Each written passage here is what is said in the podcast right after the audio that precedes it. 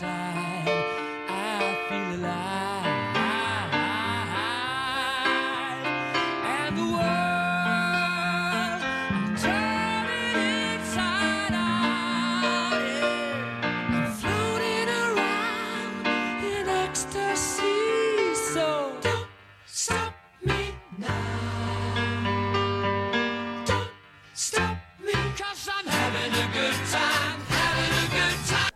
Bonjour, bienvenue dans Second Life. Nous sommes Ulysse, Romain, Hippolyte, Quentin et moi-même Lucas. Nous sommes les élèves de seconde au lycée Paul Scarron et nous avons envie de vous parler de plein de domaines qui nous passionnent. Ciné, politique, foot, basket, musique, plus particulièrement de rap, mais aussi des endroits, qui nous, des endroits et événements qui nous font rêver. Aujourd'hui, on va parler d'abord de euh, l'euthanasie, la fin de vie de Vincent Lambert. Ensuite, euh, de nombreux intoxiqués à Madagascar à cause d'une tortue. Après de rap. Ensuite de Kylian Mbappé. Et pour finir, de la journée débat. Pour notre premier sujet, nous allons donner la parole à Ulysse qui nous racontera le énième étape dans la saga de Vincent Lambert. Alors, alors, Vincent Lambert est une personne tétraplégique en état végétatif, c'est-à-dire qu'il est maintenu en vie avec des machines qui le nourrissent et l'hydratent. Il est depuis 10 ans dans cet état. Donc 10 ans en maintenu en vie par des machines. Aujourd'hui, au CHU de Reims, une procédure, il y a une procédure qui est mise en place, qui va durer toute la semaine, qui va stopper sa nutrition et son hydratation petit à petit pour euh, qu'il puisse quitter notre monde une enfin d'une manière la plus douce possible. Et c'est une décision qui fait polémique car une partie de la famille est contre cette procédure et cette procédure crée des manifestations en face du CHU de Reims. Une autre chose dans une autre chose aussi, le serment d'Hippocrate, il- il est dans le serment d'Hippocrate, il est mentionné que tout médecin doit préserver la vie de son patient, même si pour le pour ce cas-là, son état ne risque pas de s'améliorer malheureusement. Alors j'ai une question pour vous. Êtes-vous pour ou contre euh, le fait de débrancher, désolé de cette expression, une personne dans un état végétatif qui ne pou- peut malheureusement pas s'améliorer? Oui, Romain? Bah personnellement, pour moi, je serais pour débrancher cette personne parce que si ce n'est, bah, si cette personne ne peut pas, euh, bah, ne vit seulement euh, avec des machines, si elle se nourrit, euh, s'hydrate, moi je dis qu'autant la débrancher parce que bah, elle, euh, elle ne pourrait plus, bah, elle pourrait plus avoir joie de vivre ou ça fait du mal aussi à ses proches de les voir euh, dans cet état. Quentin? Euh, si c'est son choix ou pas Alors, euh, disons qu'il est euh, dans cet état euh, à cause d'un accident. Et du coup, bah, en fait, on, peut, on ne peut pas savoir dire Ah. son avis. Parce que s'il avait donné son avis à la rigueur, Bah, s'il avait Hmm. donné son avis, en soi, il, ce serait une autre histoire. Ça a été plus simple. Enfin, plus- Hippolyte Euh, attends, j'ai pas bien compris. Euh, oh, j'ai pas bien compris.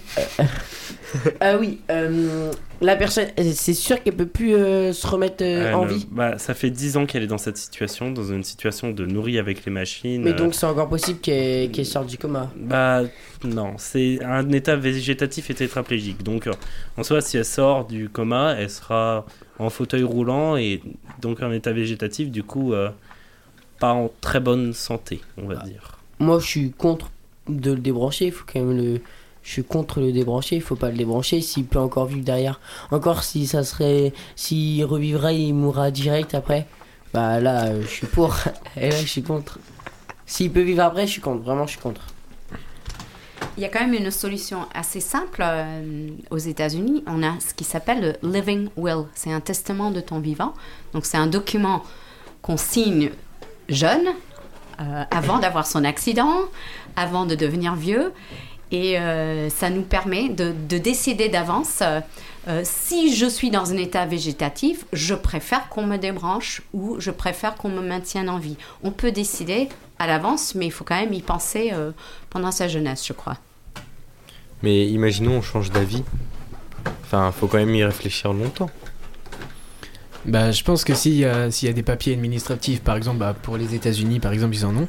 Je pense que tu vas pas t'amuser à remplir des papiers sur un coup de tête. Faut vraiment Ouais. réfléchir avant. Du coup, euh, je pense que les personnes qui décident de dire pour ou contre ont vraiment bien réfléchi là, par rapport à ça. Et du coup, bah, je pense que Et à la limite, euh, faire remplir euh, en étant jeune, leur donner par exemple le papier, redonner le papier en fait tous les 20 ans quoi. Mm. Ce serait une meilleure idée, je pense.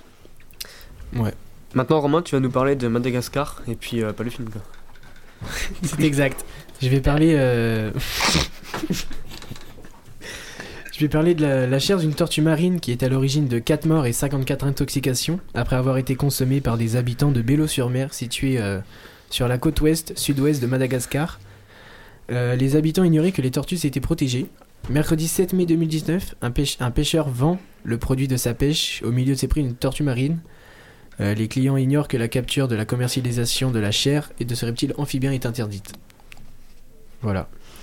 J'ai une question. Quelque chose à Et dire euh, les, euh, les, les personnes qui ont consommé ces tortues sont mortes? Euh, il y a 4 morts et 54 intoxications. Ah oui, c'est C'est quand, quand même même énorme. euh, Ah c'est oui, énorme. c'est- euh, Ça C'est doit être grave. une grosse euh, tortue pour nourrir autant de monde. Non mais. Bah. oui, bah oui. Alors on- là, on tortue. parle de la mort des hommes, mais est-ce qu'on considère euh, la mort des tortues marines qui doivent être protégées? Enfin, quel est le plus important pour vous? C'est la vie de l'animal, les L'animal. voilà, ou la vie des humains? Chacun est important. Qu'est-ce que vous en pensez? Bah personnellement, je pense que chacune bah, des vies sont importantes, qu'elles soient, qu'elles soient végétales, animales ou encore humaines. Toute vie est importante euh, pour la biodiversité de la planète. Donc bah, peu importe, euh, bah, chacun aura un dommage collatéral. Euh, pour moi, bah, la vie de l'homme est quand même a une plus grosse propriété par rapport à la vie de l'animal, parce que l'animal, euh, c'est la nature qui soit tuée par l'homme. Enfin, je sais pas, ça, ça se fait comme ça. L'homme tue l'animal pour se nourrir. Puis voilà. On va continuer avec euh, Quentin qui va nous expliquer. euh, Il y avait une réaction importante là. Ah, Mais dis-toi que l'animal aussi peut tuer l'homme pour se nourrir. Donc en Mmh, soi, c'est presque vie. pareil. Non, l'animal, il tue l'animal. Pour se nourrir. Pas forcément. Pas tous, non. Ah, je, connais pas d'animal qui tue les hommes. À l'époque, à la- l'époque de la préhistoire et tout ça, à mon Ou avis. même euh, encore maintenant. bah. Par exemple, les lions qui ont attaqué. euh, les lions qui ont mais- attaqué euh, des braconniers euh, dans la savane. Disons que c'est plus pour de la Ah bah, Si défense. c'est les braconniers, je suis d'accord. Oui, non, mais je veux dire, Disons- c'est pratiquement pareil. Disons que l'homme n'a pas une place dans la chaîne alimentaire, il est tout au-dessus. C'est par exemple euh, l'insecte va pas aller se nourrir euh, de- d'êtres humains. On va parler moustiques, mais bon ça c'est différent. Mais disons que bah, l'être humain est au- en haut de la chaîne alimentaire, qu'on a un peu défoncé la chaîne alimentaire d'ailleurs. Mais mais on a on- après pour revenir sur la question, je pense que toutes les vies aussi comme euh, Romain sont euh, euh, sont Sont toutes importantes, sont oui. toutes importantes. Et mais c'est c'est vrai que en tant que bah en tant que que, que que espèce, je trouverais plus triste que quatre personnes meurent que quatre insectes ou quatre tortues. Mais je suis ont une importance. Mais c'est c'est parce que c'est notre c'est notre race qui est comme ça et du coup on, on trouve plus triste la mort d'humains que d'autres espèces. Euh, moi, je suis juste, euh, je suis d'accord avec Ulysse sur la chaîne alimentaire que l'homme est au-dessus euh, et euh, que voilà.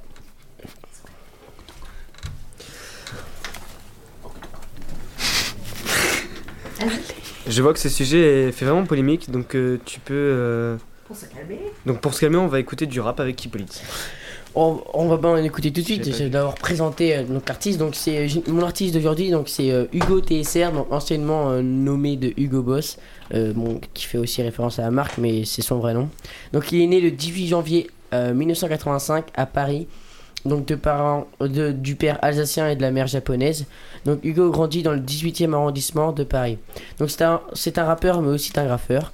Donc euh, ce rappeur a sorti 4 albums solo. Euh, solo, je vais en parler pourquoi. Donc La Bombache de 2004, euh, Flag de Sample en 2008, Fenêtre sur rue en 2012. Et, et donc euh, Fenêtre sur rue, c'est celui qui l'a fait décoller dans le rap. Puis un dernier euh, en 2017 euh, nommé euh, Tant qu'on est là. Donc le rappeur parle de sortir d'un nouvel album sur les réseaux. Donc beaucoup de fans sont très pressés. Donc pourquoi j'ai dit que c'est un album solo? Parce que Hugo fait partie aussi d'un groupe de musique nommé TSR Crew. Donc Hugo TSR a fait beaucoup de classiques dans le rap français comme Là-haut, Point de départ, Object- Objectif Lune et euh, Coma artificiel. Euh, c'est pourquoi euh, donc je vais vous faire écouter, je vais vous faire découvrir en faisant écouter Coma artificiel.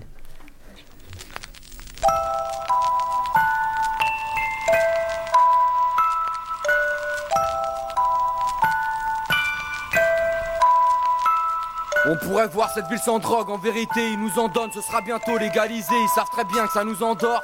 Parfois j'oublie le passé, cervelle cassée, moi je vis sans trop de logique. Encore un son qu'il faudrait placer sur Skunk Anthology. Y'a du shit quand y a plus de zep, face au verre on tisse cul sec. Des buvettes, nous on s'en pète, du QZ. Parfois pressé, toujours précis, j'opère à la Niptech. Collage de speed dans le bâtiment, c'est la cannabis cup défoncé comme ma plume. Les ongles noirs, des jeux de squelettes, une sale allure, je suis comme la lune, je me couche à l'heure où le jour se lève. Si t'as fini ton verre à l'aise, on remet ça comme la danette, une vie pas nette. Là c'est l'étrange Noël de monsieur Jack Daniels. Tu le savais, le pire, tu me tentes à faire de la merde, les flics te sentent, mec, tu vas te perdre au fil du vent. Si tu te la pètes depuis que tu vends, j'ai plus de foliage des si du clan. On voit le pora en tutu blanc, je suis pire que l'orage, je suis à l'aise, à l'orage avance dans le rap en titubant. Dans la tête c'est gauche, droite des poches, tard des grosses barres. Pas de galette des rois, ici à la galette des clochards. Sous les graves, les doigts, c'est bientôt l'examen du foie, on révise tout. Les soirs ils veulent nous traîner dans la boue, on a le blues, les poumons calcinés. Demande à nounours, c'est pas toujours de la bouffe, qu'à sur la gazinière.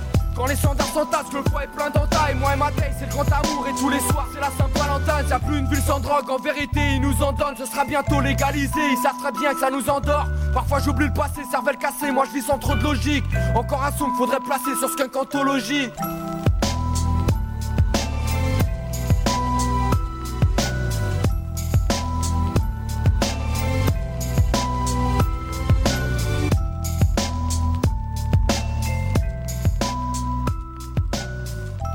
C'était euh, euh, donc c'était euh, Hugo TSR donc du titre Comme artificiel donc un grand grand classique de, de ses chansons et aussi dans le rap français. Un énorme respect pour lui. Étant d'origine alsacienne japonaise, est-ce que ces sujets ils parlent bah, en fait, des mêmes sujets que les autres rappeurs en fait? Ou c'est différent? C'est plus différent parce que souvent les rappeurs d'aujourd'hui parlent plus de drogue et de vandalisation. Lui parle plus de, la société. Il la critique énormément, il se plaint énormément de, ce qui l'entoure et euh, il parle aussi bah, qu'ils sont, mis à part euh, en France, ils, se sentent mis de côté et, euh, et il, dit souvent dans ses musiques que, comme ça un enfant qui vient de milieux défavorisés bah il pourra jamais atteindre le sommet euh, par rapport aux, aux enfants qui sont dans des milieux favorisés qui ont beaucoup plus de chances d'être d'atteindre le sommet euh, voilà donc il critique énormément la société euh, vraiment Merci Hippolyte. Donc euh, on va continuer avec euh, Quentin qui va nous expliquer euh, la dernière récompense de notre héros, Kylian Mbappé.